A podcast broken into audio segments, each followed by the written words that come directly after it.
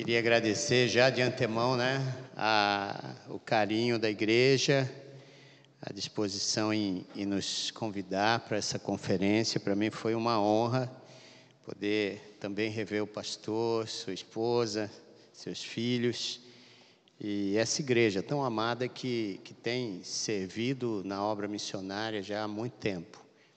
E também rever né, alguns meninos desses que estão fazendo a história da, da missão de Deus aqui no Brasil e no mundo. É tão bonito ver um Ítalo, a sua esposa, né, a Sara, servindo a Deus. Miltinho, ele é o missionário da nossa igreja, né? Então, é, nós temos ele como como um daqueles dinossauros. É, já fui visitá-lo, fiz um encontro da Meva de missionários. É, e foi muito bom aquele encontro. Conheci uma moça que entrou na tribo com 25 anos e estava saindo com 50, com a Bíblia toda traduzida. E, e ela disse: Agora eu posso descansar. Uma americana que dedicou a sua vida num ambiente como esse que vocês viram aqui, para poder deixar a Bíblia escrita na língua é, daquele povo. E, e, não é só deixar a língua é, ali, né, traduzida, mas também ensiná-los a ler e a escrever sua própria língua, né? É outro processo é, tremendo, né? E graças a Deus que a linguística tem nos ajudado bastante hoje a, a fazermos esse trabalho é, no mundo inteiro. Lá na Índia, ore pela Índia também. Na Índia nós temos 1.652 dialetos. E cada dialeto daquele é uma língua diferente. De um lugar para o outro, você tem às vezes três, quatro dialetos sendo falado por, por grupos grandes, né? Então você tem que constantemente estar andando com tradutores ali naquele lugar, tentando. E, e apenas oito desses dialetos maiores tem a, a Bíblia traduzida. Então, há uma grande necessidade ainda hoje no mundo.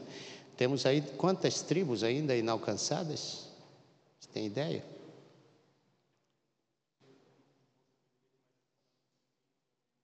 É. Eu, eu conversei uma vez com, com piloto desses monomotores, que da, da Asa de Socorro, né, que leva os missionários para dentro dessas tribos, ele dizia que quando passava, às vezes dava aquele voo rasante assim, para reconhecer alguma tribo diferente, que é, então vinha a flecha para cima, eles jogam tudo, né? Para se pegar, pegou, né? E ele dava risada, ele falava: Puxa, é interessante como o povo, né? Eles não têm qualquer contato. Então, nós ajudamos a construir uma, é, uma pista dentro de uma tribo e não é fácil fazer um negócio desse para que o avião desça e leve os missionários para ficar ali. Então, você pode imaginar o trabalho que é, o custo que é a, a obra missionária no mundo, se nós quisermos alcançar todos os povos até o Senhor voltar. E esse é um trabalho que Deus deixou para a sua igreja. Não é um trabalho, irmão, isso aqui não tem nada de fazer favor. Missões é, é dever. Toda vez que eu sou lavado pelo sangue do Senhor Jesus, você recebeu a graça. Graça é isso. É a missão de Deus em ação. Porque onde a missão de Deus chega, a graça se instala. E quando a graça se instala, ela dá um presente para as pessoas que nem esperavam. Elas nem, nem entendem muito disso. Só com o tempo que eles vão entender o valor da graça de Deus é, no desenvolvimento desse próprio povo. Eu estava vendo que todo povo quer aprender, sim. Todo povo quer se desenvolver. Eu estava vendo vocês dando aula ali. Eles querem aprender ou não? A ler, escrever? Eles querem. Todos querem. Nós queremos aqui, no grande centro. Isso não é uma questão de cultura. É, aliás, é cultura. é cultura quando você sabe escrever, porque como ouvirão se não há quem? E como pregarão se não são enviados? Como eles vão ouvir uma coisa que eles não entendem? Eles precisam entender, ler com seus próprios olhos a palavra de Deus, que é a única fonte de sabedoria para qualquer povo. E, e, é o dever da igreja fazer esse, esse trabalho. É inteligente, é relevante a obra missionária, muito mais relevante, como o Ítalo estava dizendo aqui, do que aquela Assembleia Geral das Nações Unidas, que só cria coisa terrível para todas as, as nações do mundo. Nesse momento, eles estão edificando essa, como eu disse ontem, a cultura da paz. Cultura da paz não significa ausência de guerra, mas significa que eles querem que você tolere tudo que é diferente. Tudo que é diferente. Isso aqui não tem nada a ver com Dilma, Lula, Bolsonaro, é, essa ideia, essa ideologia de gênero. Isso é coisa da ONU. Isso é coisa de discussões pesadas que estão sendo tratadas a um nível muito profundo e isso tem trazido até ecumenismo para dentro da ONU para discutir. Se você entrar aí no seu smartphone e coloca lá Bíblia inclusiva, ou Inclusive Bible, você vai ver que é uma Bíblia escrita numa linguagem soft, é uma linguagem suave, para que quem leia e, e, e, já pensando nessa questão de ideologia de gênero, quem lê essa Bíblia não se sente ofendido com a linguagem que muitas vezes Deus vai dizer sobre coisas absolutas, como família, como uh, Jesus sendo o único Senhor e Salvador. Você vai ver uma Bíblia totalmente equivocada. Isso já está por aí. Está dentro, já, já foi traduzida até para o português. A Bíblia inclusiva. Depois você, em casa, você faz uma pesquisa sobre cultura de paz, você vai ver o que eu estou dizendo, o tamanho da bronca que vai ser no currículo dos seus filhos, das escolas, currículo das faculdades. Isso tudo tem que entrar. Se você tivesse que criar um mundo sem Deus, por onde você começaria? Pelas crianças. Se prepara a criança nessa geração, na próxima você vai colher o fruto. É assim que funciona. E você vai ver que a ONU tem a elite pensante dos dias de hoje para transformar a mente do ser humano.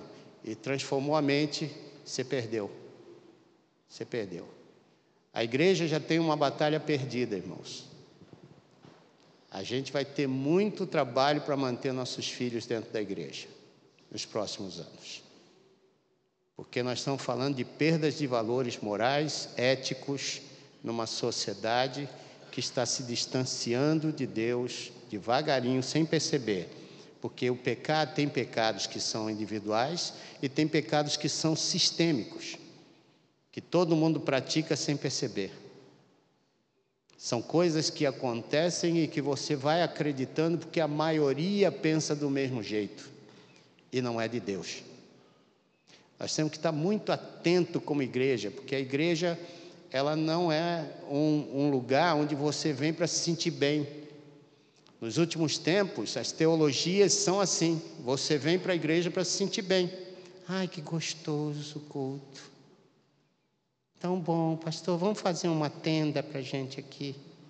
Ficar aqui o resto do ano só na conferência missionária, tão gostoso. Não, o Senhor vai dizer: para com isso, vamos sair. Entre domingos é onde você tem uma batalha, e essa batalha tem a ver com sistema educacional, sistema político, sistema econômico, que está criando. Hoje o mundo não vive mais pelo que se crê, mas pela economia. Se alguma coisa afeta a economia, muda-se leis. Então, irmãos, nós estamos vivendo aqui, estamos tratando. Por isso que muitos jovens têm dificuldade de vir para a igreja. Porque vai percebendo que a gente. É, eu tenho a certeza que a igreja do século XXI ela vai ter ministérios diferentes daqueles que nós tínhamos no século XX.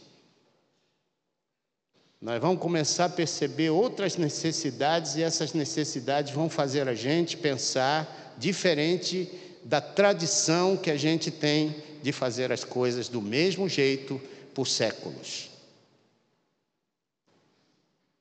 Irmãos, abra a cabeça, deixa Deus começar a operar, porque a igreja ela precisa ser a formadora de opinião das coisas bíblicas para a sociedade.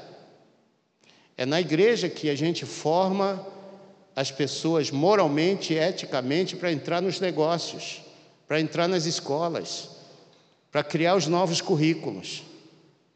É na igreja. Por isso que eu estou dizendo aqui que ah, novos ministérios vão aparecer. Assim como as tecnologias arrebentaram com alguns ministérios que tínhamos há 10 anos atrás. Hoje, hoje você pode usar aplicativos eu tenho um aplicativo de autodiscipulado que eu estou usando.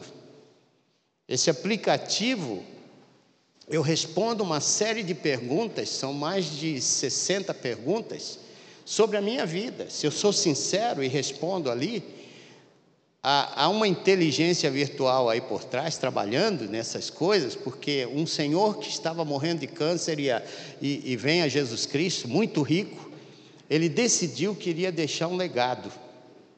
E o legado dele era preparar alguma Por que, que as pessoas. E ele começou a pesquisar com psicólogos, psiquiatras, sociólogos, um bocado de gente e muitos pastores. Davi Platt é o pastor que está por trás de tudo isso com a teologia.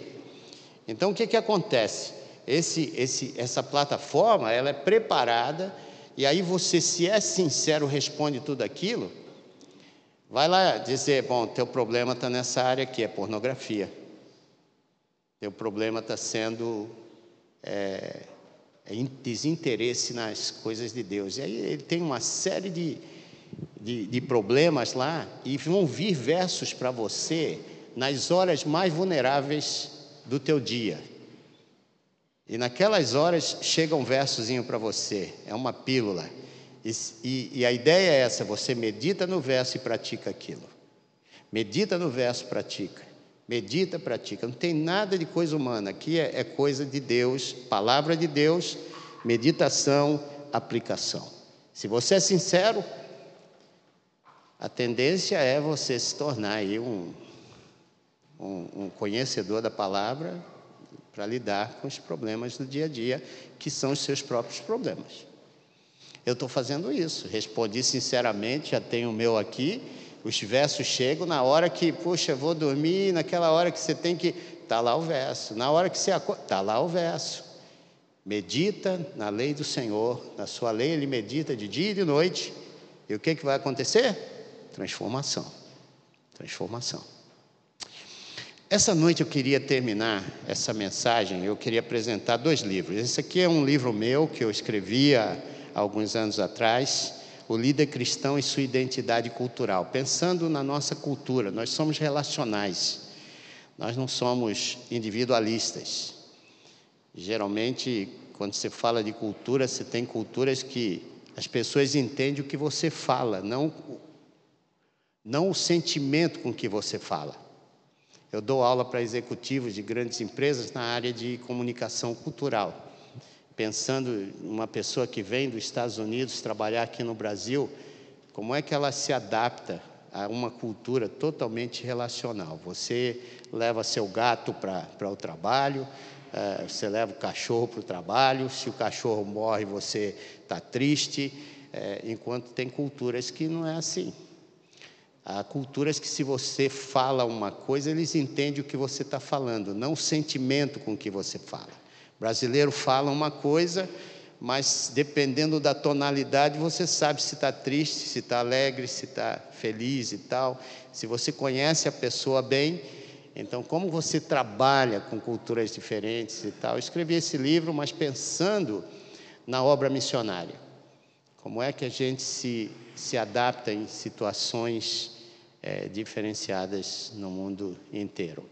E esse outro livro é um livrinho que nós publicamos, não tem para vender em nenhuma editora, ou, ou então nós fizemos para o próprio DFN, e a gente só vende nas nossas reuniões. É uma história dos Dalites da Índia, para você conhecer mais sobre esse povo, saber como, como funciona tudo isso, e, e toda a Ásia, né, onde eles a, adotam a, a essa cultura de castas. Então, ali atrás, se você quiser, passe ali, cada um deles está 30 reais e você vai estar contribuindo para a obra de Deus na Índia e também aqui no, no Brasil. Muito bem, abra sua Bíblia aí. Em 1 Pedro, a primeira carta de Pedro, capítulo 1, verso, verso 1.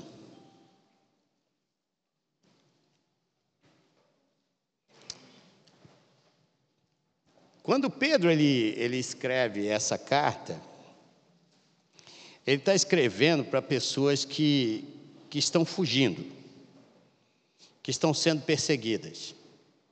Alguns deles eram arrancados de dentro da sua casa pelos cabelos e arrastados para fora de casa, jogados a, a serem comidos pelas feras. Esse é o momento em que é, você sabe que o começo da igreja, ali no livro de Atos, ela cresce, cresce muito. Depois ela vai diminuindo porque a perseguição era tanta, era tão grande, que era muito difícil você permanecer como cristão. Hoje tem muita gente querendo ser apóstolo, né? Você sai por aí conversando, é, não, sou apóstolo, sou apóstolo. Já tem até arcanjo, pastor. Já tem arcanjo. E o negócio está crescendo, qualquer hora vai ser Deus. A ideia é essa, que o homem não está muito satisfeito com o que ele. Então, ele vai crescendo nas posições, achando que é posição. Nessa época aqui, ninguém queria ser apóstolo, não. Aliás, ninguém queria ser cristão. Ser cristão era você dizer: pode me matar pela minha fé. Eu estou disposto a pagar o preço por aquilo que eu creio. Esse tipo de gente transforma nações. Esse tipo de gente consegue ver valores sendo aplicados de uma maneira diferenciada num país. Não porque eles queiram, é aquilo que o Ítalo está dizendo. A gente prega a palavra, a palavra ela ensina as pessoas a pensarem. Diz que quando Jesus, no capítulo 24 de Lucas, nós não vamos mencionar muito esse texto, mas no capítulo 24 de Lucas, verso 44 a 47, quando Jesus está passando uma noite dando bases teológicas para missões para os discípulos, eu costumo chamar esse texto de bases teológicas para missões. Jesus está ensinando para os discípulos coisas profundas. Ali no texto diz: É isso que de mim estava escrito na lei de Moisés, nos Salmos e nos profetas. Lei de Moisés são cinco livros: o Pentateuco, Gênesis, Êxodo, Levítico, Número e Deuteronômio. Está escrito. Jesus está dizendo: estava escrito de mim nesses cinco livros. Não só neles, como nos Salmos e nos profetas. Todos os Salmos, todos os profetas estão falando de mim. Os discípulos até ali eram os piores problemas de Jesus. Como nós vimos aqui, discípulo, irmãos, às vezes o problema não é tanto o mundo lá fora, são os discípulos de Cristo. Jesus quer fazer a obra, mas os discípulos estão impedindo. Até que o Espírito Santo venha sobre a gente e a gente comece a, a descobrir os segredos profundos das Escrituras. Eu fico imaginando que os discípulos deviam estar perguntando, mas espera aí, em Gênesis está falando sobre Jesus? Êxodo está falando de Jesus? Levítico, número, Deuteronômio? Desculpe, eu não tenho tempo para a gente fazer esse estudo aqui, mas está. Nos Salmos, nos profetas, Jesus cumpre na sua vida, em três anos e meio de vida entre os homens, 332 profecias. Irmãos, isso é tremendo. E é interessante que Jesus, quando está falando isso, eu imagino que ele deve ter passado a noite com aqueles discípulos.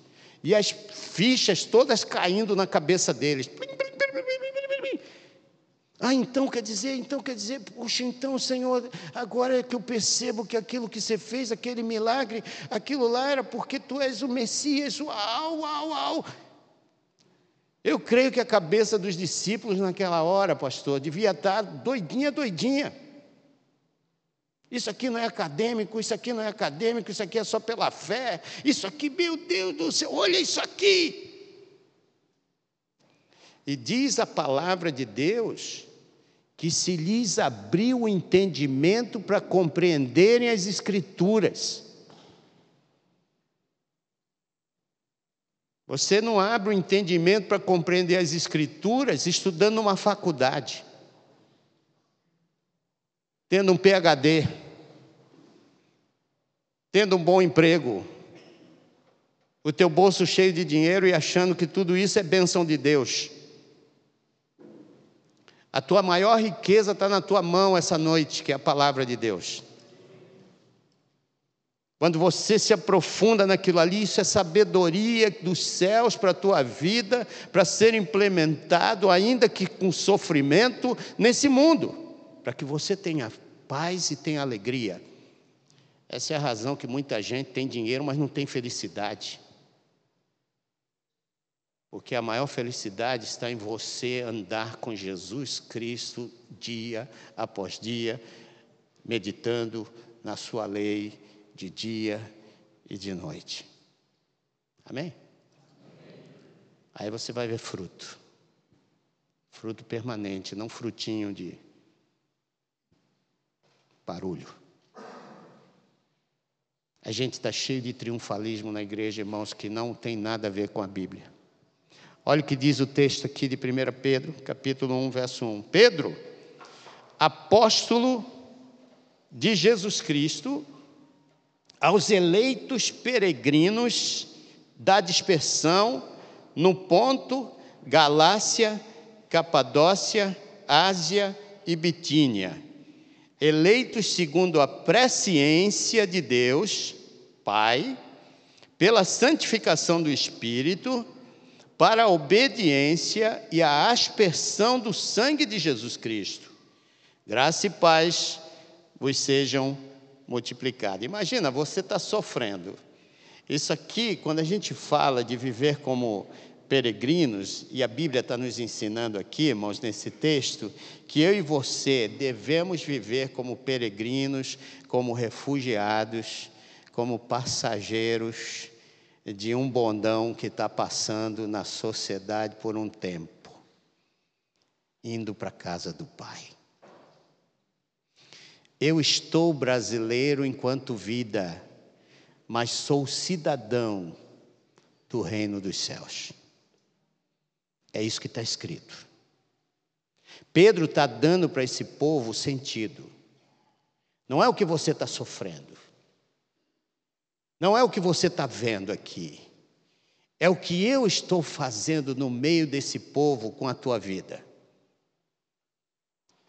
Como eu disse ontem, eu estou lendo muitos livros do, de autores do terceiro mundo, de teólogos do terceiro mundo, porque teólogos do, do Ocidente é, já criou um bocado de besteira, a razão pela qual você vê a Europa pós-cristã e você vê hoje ah, os Estados Unidos já se tornando pós-cristão, e, e, sem dúvida, se a gente continua fazendo esse ciclo de, de entendimento, logicamente nós vamos seguir os mesmos passos daqui a pouco. Eu estou lendo esses camaradas, eu estava lá na Índia, sentei com um teólogo, ele disse: Humberto, me apresenta aquele Deus, aquele Deus que criou o homem à imagem e semelhança dele, porque esse Deus não divide o homem em casta.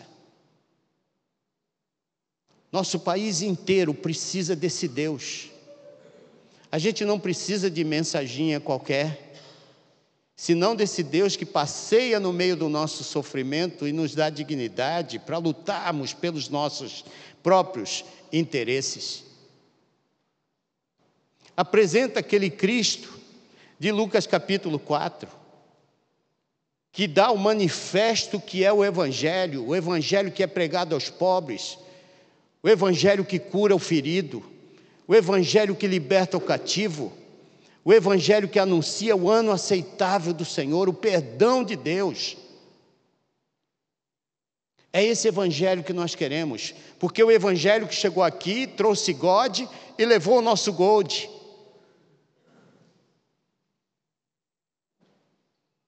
É o Evangelho que chegou junto com o colonialismo. Um Evangelho que não respeitava as outras pessoas. E deixa eu te dizer um negócio que aqui é um paradigma também. Toda religião tem algo de Deus.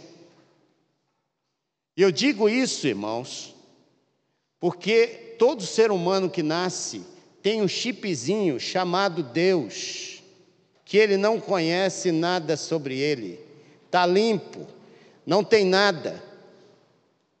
E ao menos que eles entendam quem é o Deus desse chip, que está no entendimento nosso aqui, de todo ser humano que nasce nessa ânsia de saber para onde eu vou, quem sou eu, de onde eu vim, qual é a origem de todas essas coisas.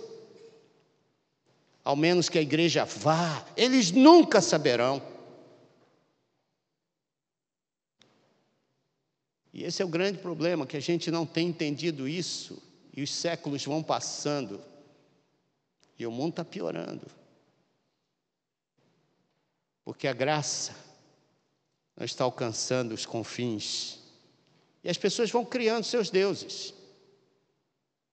Eles vão criando seus deuses. Na Índia, 330 milhões de deuses.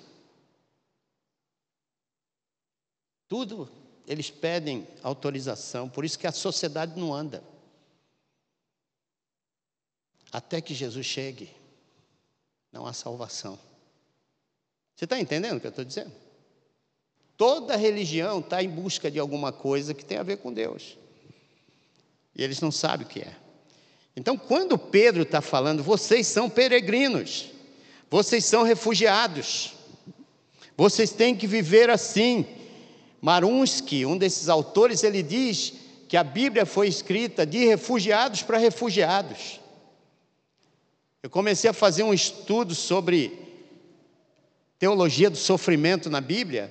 Eu descobri que todo mundo na Bíblia que escreve a Bíblia, algum desses livros que você lê e, e é inspirado, todos eles viveram fora do seu próprio habitat. Todos eles foram levados para longe da sua casa.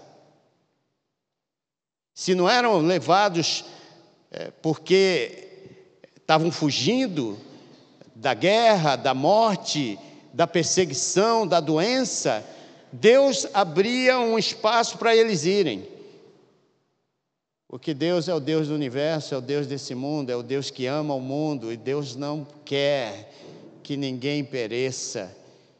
E a única forma de ninguém perecer é Ele criar um povo que se movimenta e não um povo que se estabelece. A igreja é instituição enquanto ela tem algumas leis que dão direito a ela se reunir. Mas na hora que ela não tem lei, ela continua sendo igreja, porque a igreja é um movimento do corpo de Cristo enquanto vida. Amém? Então, quando você vê, eu não sei como é que está na sua Bíblia, 1 Pedro 1, verso 1. Se a tua Bíblia está escrito lá, estrangeiros espalhados, se a tua Bíblia está peregrinos da dispersão, se a tua Bíblia está escrito na tua versão aí, estrangeiros, a ideia é essa, que você está brasileiro, tem identidade com teu nome de brasileiro mas você não pertence mais a esse mundo. Uma vez que Jesus está em você, a Deus, não sou mais eu quem vivo, mas as coisas que eram velhas, eis que tudo. esse conceito de mudança que você está tendo. Você não é de esquerda nem de direita. Você é de Deus. E uma vez que Deus está em você, a justiça de Deus está em você. E ela se aplica a qualquer lado, em qualquer momento que qualquer lado estiver errado. Estamos juntos, irmãos? Nós somos cidadãos desse mundo, mas deveríamos ser os agentes de transformação desse mundo. É isso que Pedro está dizendo. Uma vez eu preguei na minha igreja sobre como ser feliz na Babilônia. Babilônia não é lugar para você morar, é lugar para você ser levado cativo. E é engraçado que Jeremias 28, Jeremias 29, o Senhor leva o povo dele para dentro do cativeiro e diz para o povo: vocês vão viver aí 70 anos. Nenhum a mais, nenhum a menos, 70 anos. Irmãos, eu tenho 64, com mais 70, não, vi, não, não saía vivo. E o Senhor diz uma coisa interessante: criem seus filhos. Edifiquem suas casas, casem seus filhos, sejam felizes, porque se essa cidade prosperar, vocês também prosperam. Olha que, que, que tremendo ensinamento o Senhor está dando para os estrangeiros, para os peregrinos, para aqueles que vêm de um outro lugar para conviver com o povo, sabendo que seu destino final é outro. Irmãos, eu nunca fui chamado de peregrino disperso. Geralmente a gente identifica crente, servo de Deus, irmão em Cristo, ou meu irmão, minha irmã, amado, amado, grande servo de Deus, como se servo tem grande e pequeno. Varão, é varão, uh, e ainda muda até a voz, né? aquele poder ungido, opa, e vai melhorando o negócio.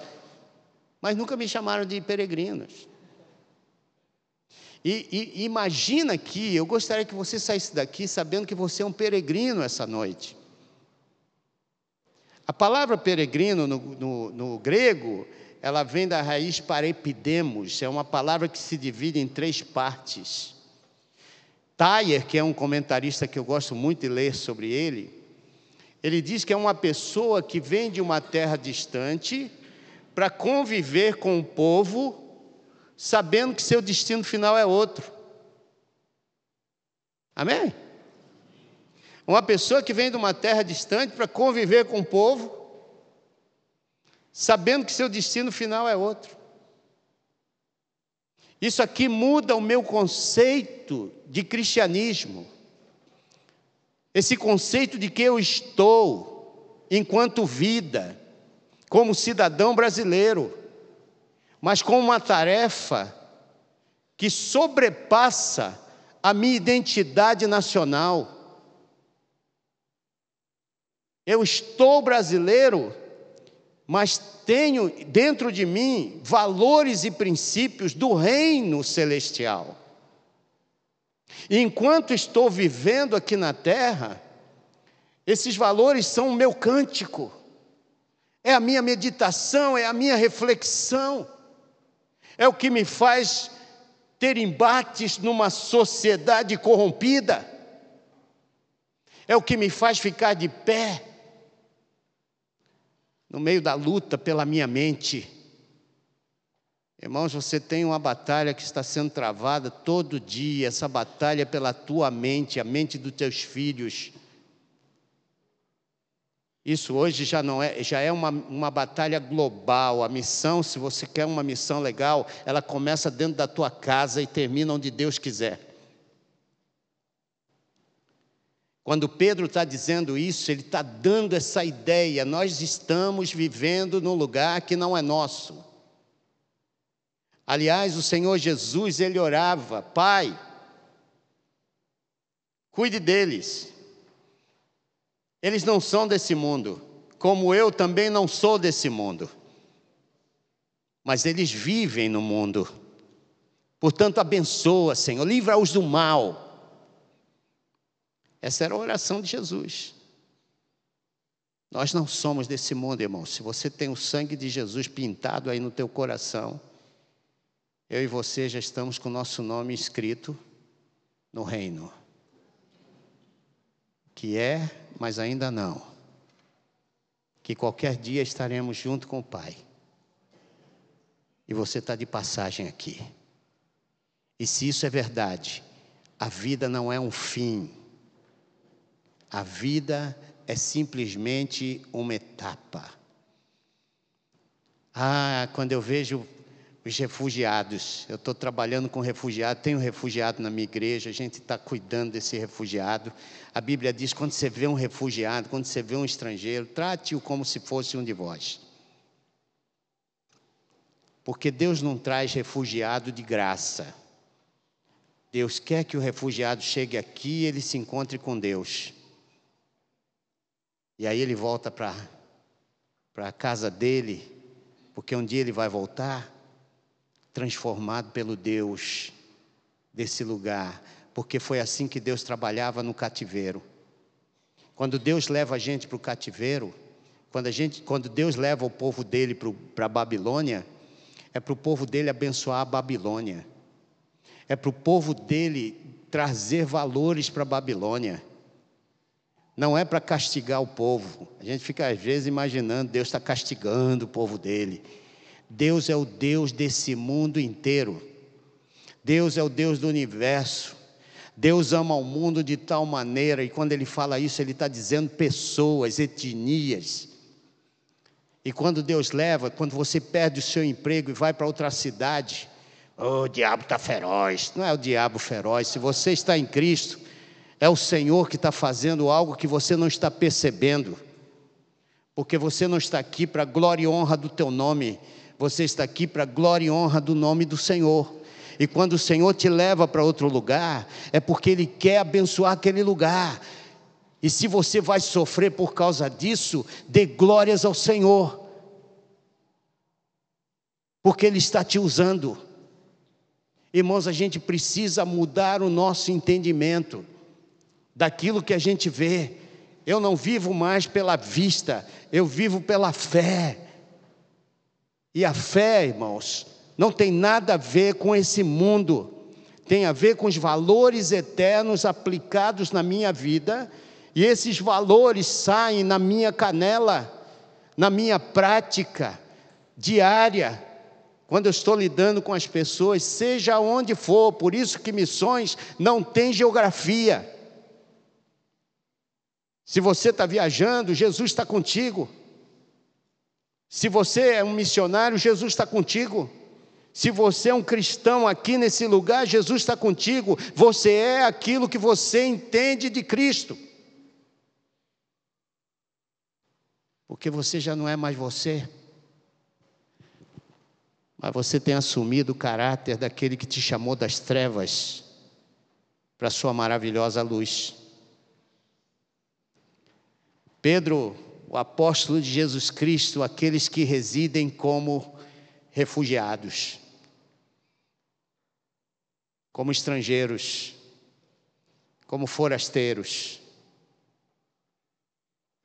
como esses que vivem aqui. Irmãos, eu me sinto muitas vezes como um, um refugiado no meu próprio país. Você já foi xingado porque você é crente? Bem-vindo ao clube. Você já perdeu o emprego porque você é crente? Bem-vindo ao clube. Você tem perdido alguma coisa porque você é crente? Perdeu a amizade? Porque você não faz sexo como os outros fazem? porque você não tem uma mente impura como os outros têm. Então, bem-vindo ao clube. Se você é um cristão, o teu proceder, a tua atitude, a tua justiça é diferenciada. Você não compra a opinião dos outros, você forma a opinião, porque você é testemunha daquilo que o Senhor está fazendo na tua vida. Olha que coisa tremenda isso aqui. Esse é o papel do peregrino. O peregrino está de passagem, ele sabe que tem pouco tempo. Quando Jesus estava aqui, ele não perdia tempo. Mulher vinha, é, ele chega na, no poço lá da Samaritana. Aí, mulher, me dá um pouco de água. Não tem baldinho para tirar água. Ela queria tirar uma onda de Jesus, porque havia um problema cultural, político, entre samaritanos e judeus.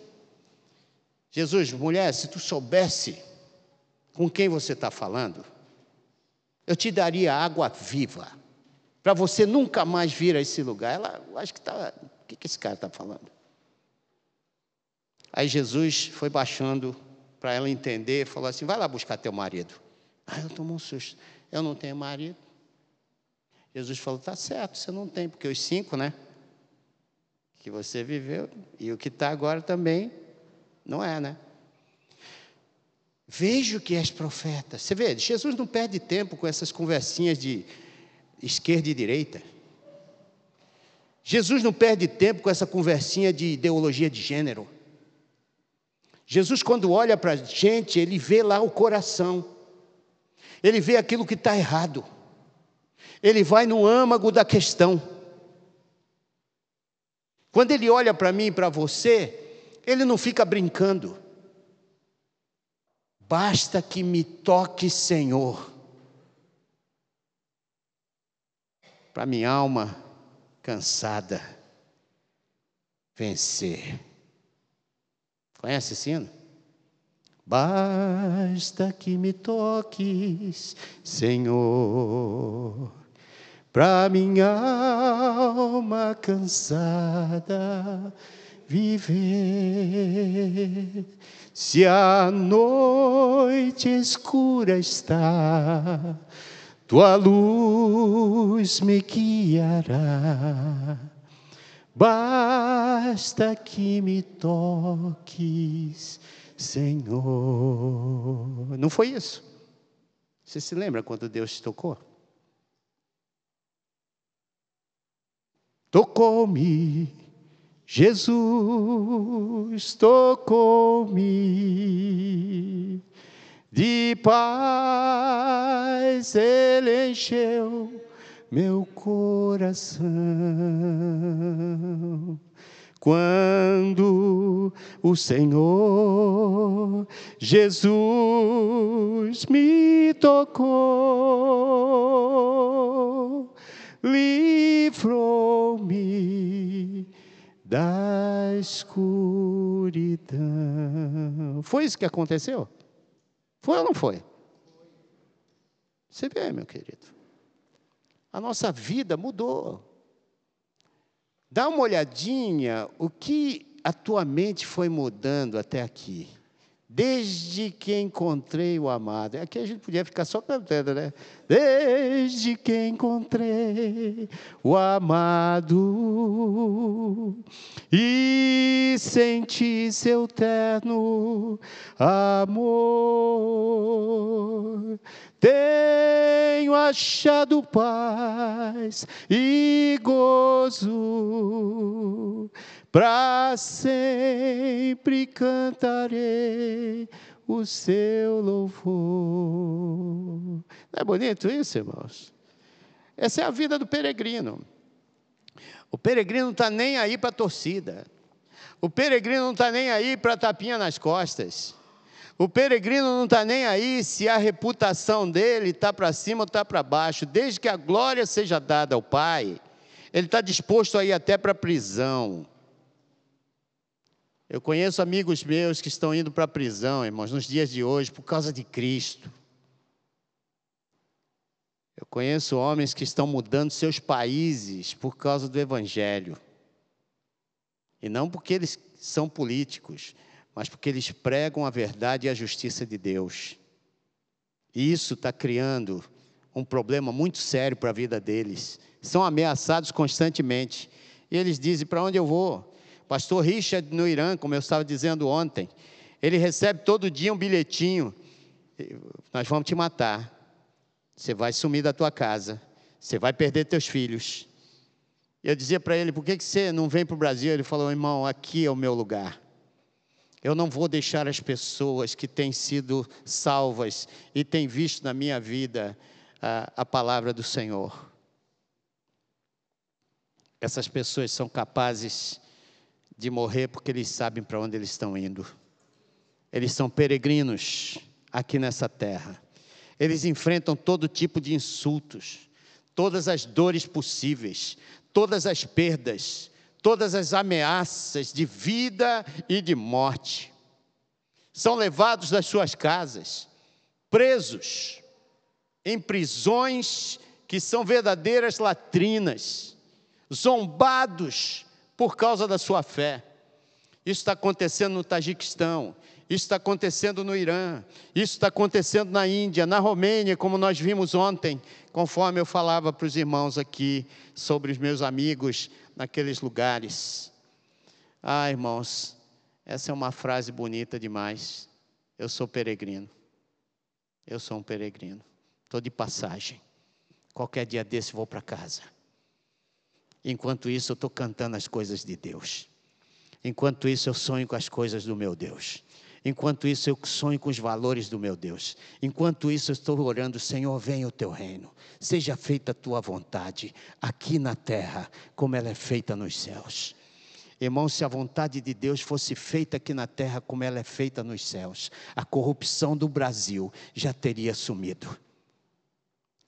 Isso me faz crer que faltam peregrinos, faltam pessoas que vivam à luz da eternidade Está faltando aquelas pessoas que passam as suas vidas pensando em estabelecer o reino, ao invés de estabelecer sua própria segurança. Quando nós entendemos isso, vamos investir no reino de Deus. Vamos participar da obra que o Senhor está fazendo, não fazer a obra de Deus, mas trabalhar junto com Deus naquilo que Ele está fazendo. Há uma diferença muito grande nisso aqui. Houve uma época que eu achava que eu trabalhava para Deus. De repente descobri que não. Deus é quem me convida para trabalhar com Ele, com Ele. E quando Ele me convida, é um privilégio.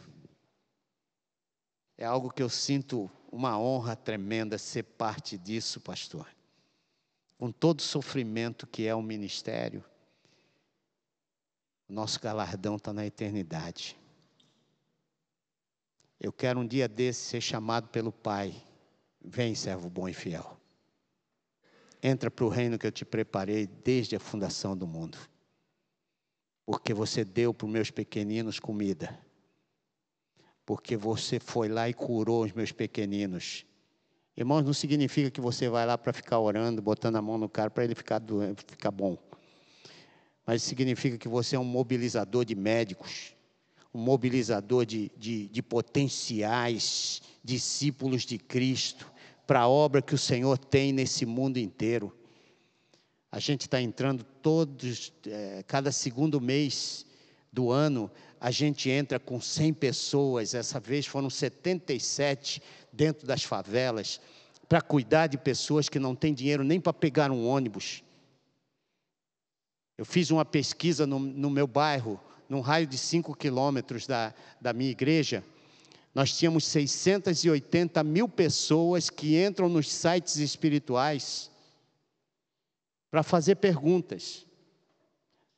Fazem perguntas sobre depressão, perguntas sobre ansiedade, perguntas sobre criação de filhos, sexualidade dos seus filhos, porque eles estão com medo. Estão fazendo perguntas, irmãos, que nós não estamos respondendo. Porque nós estamos mais preocupados, de repente, conosco mesmos, com, com, a, com o nosso umbigo. Quando nós fizemos essa pesquisa e descobrimos isso, perguntamos para nós, liderança da igreja, nós estamos respondendo isso aqui para esse povo? Porque eles estão perguntando para a Umbanda, eles estão perguntando lá para o Marcelo Rossi, eles estão perguntando para sei lá, eu não vou falar nome aqui, porque senão a gente fica aqui, né? Não é isso. Mas será que nós não temos resposta se a Bíblia é boa para tudo? Se nós dizemos que, que, que o Senhor é o caminho, a verdade e a vida, de repente a gente está falando de sexo dos anjos, está teologizando demais, filosofando demais a palavra de Deus, ao invés de responder à necessidade que as pessoas estão tendo no dia a dia. E aí descobrimos que as nossas séries de mensagens não estavam realmente se conectando com as pessoas da cidade, do lugar aonde nós queríamos alcançá-los. Que a gente queria era mais um lugarzinho para ficar discutindo as coisinhas que não, não, não afeta muito o nosso conforto. Queridos irmãos, nós somos peregrinos. Qualquer dia desse o Senhor vem buscar você. Você já está garantido. Mas o Senhor está dizendo para nós que tem ovelhas que Ele precisa ir buscar, que ainda não pertencem a esse aprisco. Ele vai buscar com pessoas que foram transformadas pelo seu amor, pela sua graça.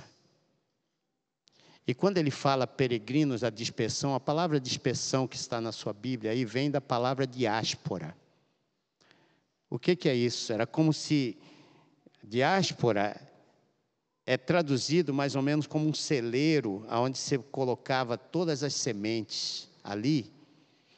E aí é uma ação. A diáspora seria como se você enchesse um punhado a sua mão né, com um punhado de, de, de sementes daquele celeiro e fizesse assim. Ó.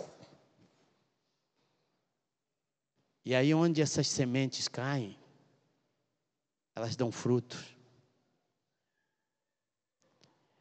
Quando o Senhor está dizendo que eu e você somos peregrinos da dispersão, Ele está falando exatamente o tema da nossa mensagem, da nossa conferência. Não há crente que não dê fruto. Se você verdadeiramente está em Cristo, você está plantado em Cristo, não tem como você não dar frutos. Frutos permanentes. Frutos que olhem para você e queiram ser como você. Isso é discipulado. Discipulado, como eu disse, não é um programa de integração da igreja que você faz três meses, agora já sou discípulo.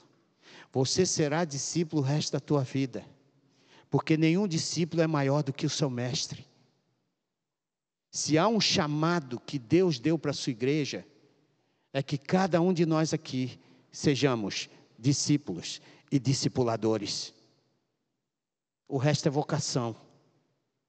Mas o teu primeiro chamado é seguidor de Cristo imitador do Senhor, que tem o caráter daquele que te chamou das trevas para a sua luz. Essa é a missão de Deus. Porque se somos isso, qualquer um de nós, a qualquer momento, vai ser tocado pelo Senhor, vai ser levado pelo Senhor, aonde quer que Ele queira. E deixa eu dizer uma coisa aqui para ficar bem claro, irmãos, Todos vocês estão onde Deus quer que vocês estejam. Agora. E se Ele quiser mobilizar você para outro lugar, Ele tem todo o direito. Porque você deu direito para o Senhor. Quando você disse: Seja o meu Senhor e o meu Salvador. O Senhor tomou conta da tua casa, da tua vida, do teu coração, porque Ele te escolheu. E não foi você que escolheu Ele, não, foi Ele que te escolheu. Parece até que você tomou uma decisãozinha. Eu quero. Quer nada. Eu que quis você. E Ele te pegou de uma tal maneira que você pode fazer o que você quiser, que não vai sair da mão dele. Posso ouvir um glória a Deus? Você pode fazer o que você quiser se afasta, briga, briga com o pastor, vai para outra igreja. Depois o Senhor vai lá te dá uma rasteirinha, você vem. E uma coisinha mais legal: todo crente tradicional é um pentecostal enrustido.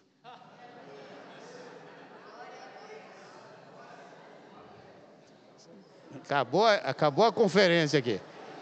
Sabe por que eu estou dizendo isso?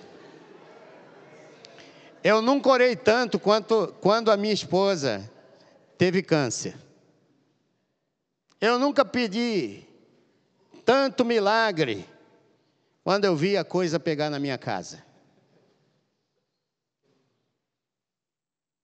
Queridos irmãos, vamos acordar. Nós temos um Deus todo-poderoso. Um Deus que está querendo mudar a história da nossa vida, do nosso coração. E tem coisas que vão acontecer contigo que é surpreendente, é, é tremendo e não tem explicação. Como a tua própria salvação. O fato de você estar sentado aqui essa noite. Isso aí foi uma ação sobrenatural de Deus para que você pudesse entendê-lo como o mundo não pode entender, porque você só entende porque o Espírito Santo está em você.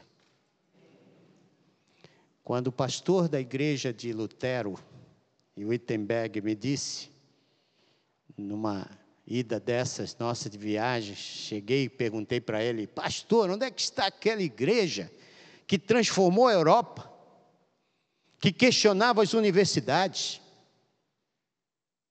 que fazia com que os valores divinos se acoplassem na, na vida das pessoas, onde a palavra, quando foi dada, traduzida e foi dada na mão de cada ser humano lá da, da Europa, aquelas pessoas liam a palavra e falavam: pô, isso aqui não está certo, o governo está errado aqui. E começavam a colocar as coisas no lugar. Foi a palavra de Deus, não foi iluminismo, não foi humanismo, foi a palavra de Deus. Onde está? Ele falou: a gente esqueceu da terceira pessoa da Trindade, que faz a gente entender o que Cristo fez e ensinou, e racionalizamos a fé. Foi isso que aconteceu na Europa. Racionalizaram a fé e o Espírito Santo de Deus abandonaram tudo passa pelo crivo da razão. E as pessoas vão se desinteressando do poder que Deus tem. Que Deus nos dê, irmãos, uma mente de peregrinos. Qualquer dia desses nós vamos para o papai. Amém? Está pronto? Só sabe viver bem quem sabe morrer bem. E só sabe morrer bem quem sabe para onde vai. Quem sabe o seu destino. Quem sabe quem é o Pai. E aí começa a tua missão. Quando você entende isso, você vai sair para a sociedade, você vai sair para o mundo, você vai para qualquer lugar que Deus te chamar, e vai se tornar um peregrino consciente da dispersão, que vai dar frutos, frutos abundantes.